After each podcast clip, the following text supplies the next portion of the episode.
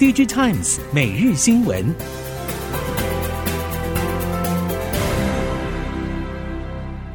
听众朋友们好，欢迎收听 DigiTimes 每日新闻，我是翁方月，现在为您提供今天的科技产业新闻重点。首先带您关心。AI 高效运算晶片龙头 NVIDIA 掀起全球旋风，不过供应链也确实传出，现在要取得高阶 AI GPU 难上加难，至少要观察到今年底。台湾半导体供应链也传出，为了 AI 大客户微调生产计划，原本美系客户预计今年第四季才要大举投片与试出更多先进封装订单。今年因为晶圆厂平均稼动率相对比较低，传出晶圆厂有意把年底准备的量能平均分配在第二、第三、第四各个季度，一方面也可以让稼动率比较平衡，相对吃紧的 CoWoS 产能扩充幅度也希望能够均分在各个月份，平均每月多排出一千到两千片产能给 AI GPU 龙头。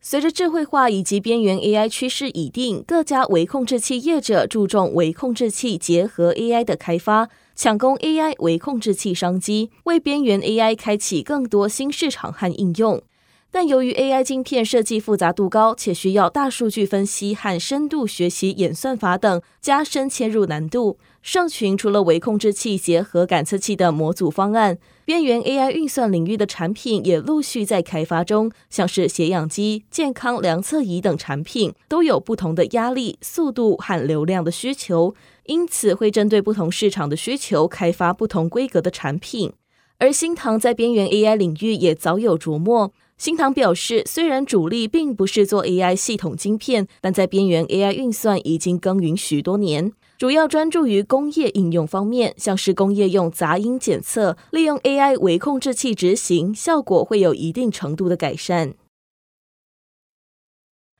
宏基董事长暨执行长陈俊盛六月一号在今年台北国际电脑展，针对绿能永续发表主题演讲，从地球、环境、企业与个人领域。近零策略到产品采用再生原物料等，提出宏基对永续的主张与方向。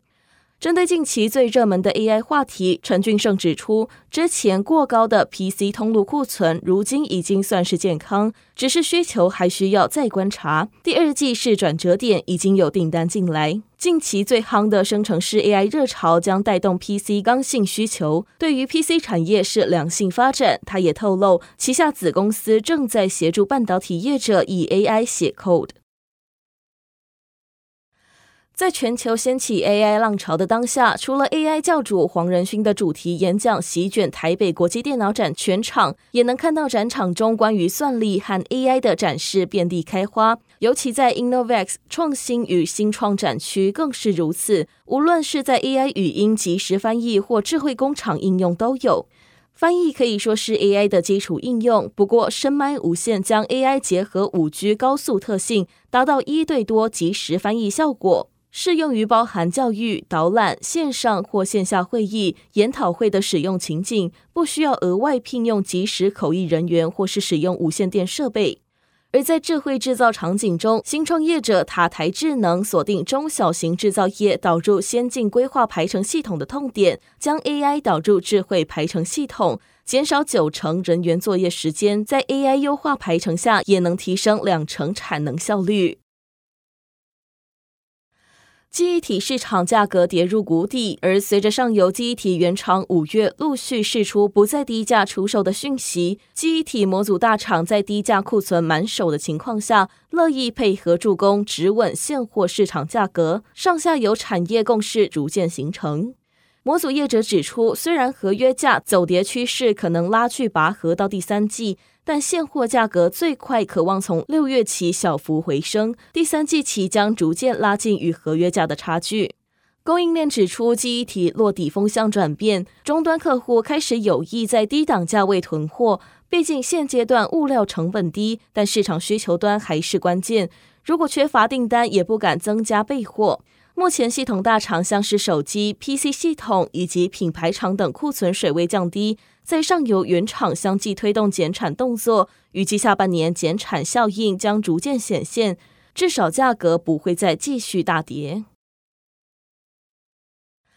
去年受到大环境影响，显示器产业链面临库存调和、需求萎缩的困境，导致面板稼动率创下新低，产值也跟着下滑超过两成。进入今年之后，虽然面板景气逐渐好转，价格也跟着攀升，但面板厂还在严格控制稼动率当中。以全年产值来估算，预期还是将维持下滑走势。值得注意的是，去年三星显示器营收再度超越京东方，回归全球最大宝座。京东方则名列第二。另外，信利和龙腾光电则分别超越彩虹光电以及汉语彩晶，排名各自往前一名。进入今年之后，受到地缘政治和通膨等因素影响，总体经济持续低迷，导致全球显示器产业还是面临终端需求相对疲软，整体市场供过于求，以及高阶显示应用出货不如预期等挑战。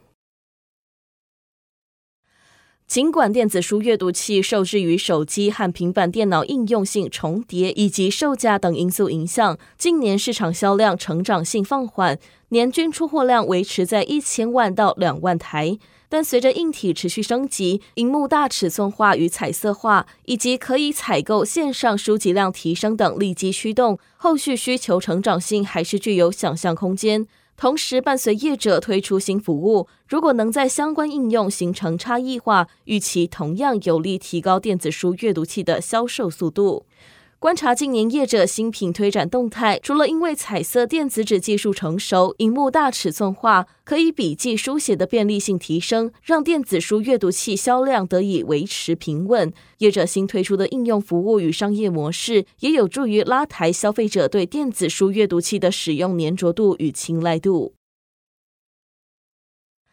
下一则新闻带您关心车用领域。自从全球汽车产业朝 CASE 趋势兴起，中国不论是借由中央提供补助，或是科技大厂助一臂之力，整体电动车和智慧车市场都用异于他国的速度快速发展。对此，相关供应链业者表示，中国多数车厂先求有，再求好，牺牲的恐怕会是安全与效能。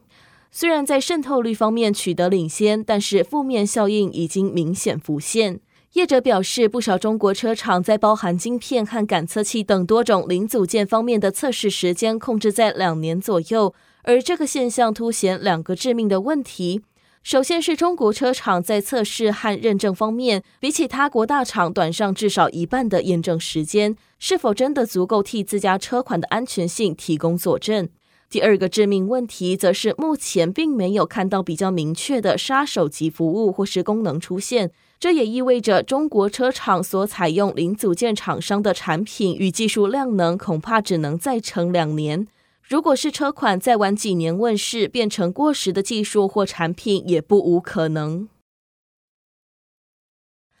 丰田汽车零碳排车事业继今年五月十五号设立纯电动车专责组织 BEV Factory 之后，又将在七月一号设立 Hydrogen Factory，从商用车组织 CV Company 下独立，专责氢燃料商用车以及相关产品事业经营，但赛车以及氢燃料引擎还是由赛车部门负责。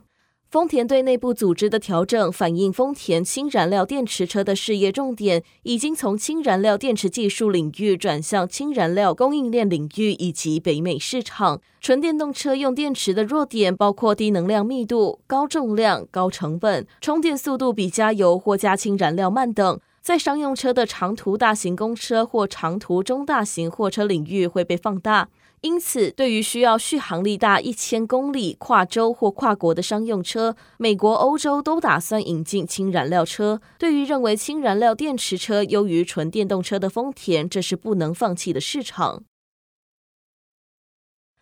接下来带您看到亚洲市场，日前才传出印度半导体任务将驳回 Vedanta 与红海合资公司的设厂补助申请。不过现在该公司有再度申请补贴的机会，且通过几率大幅提升。分析认为，随着印度政府再度开放设厂补助申请，且将范围扩大到四十奈米以上的成熟制程，Vedanta 和红海的合资公司如果再度提出申请，核准几率将大幅提升。除了半导体补助计划之外，印度 IT 硬体生产连结激励计划二点零申请在六月一号起同步启动。根据报道，IT 硬体生产连结激励计划二点零预计借由鼓励本土零组件和次组装，扩大并深化印度制造生态系统，进而加速印度当地的供应链发展时程，包括 IC 设计、晶圆制造与封装等，都将纳入生产连结激励计划二点零。以上新闻由 D J Times 电子时报提供，翁方月编辑播报，谢谢您的收听。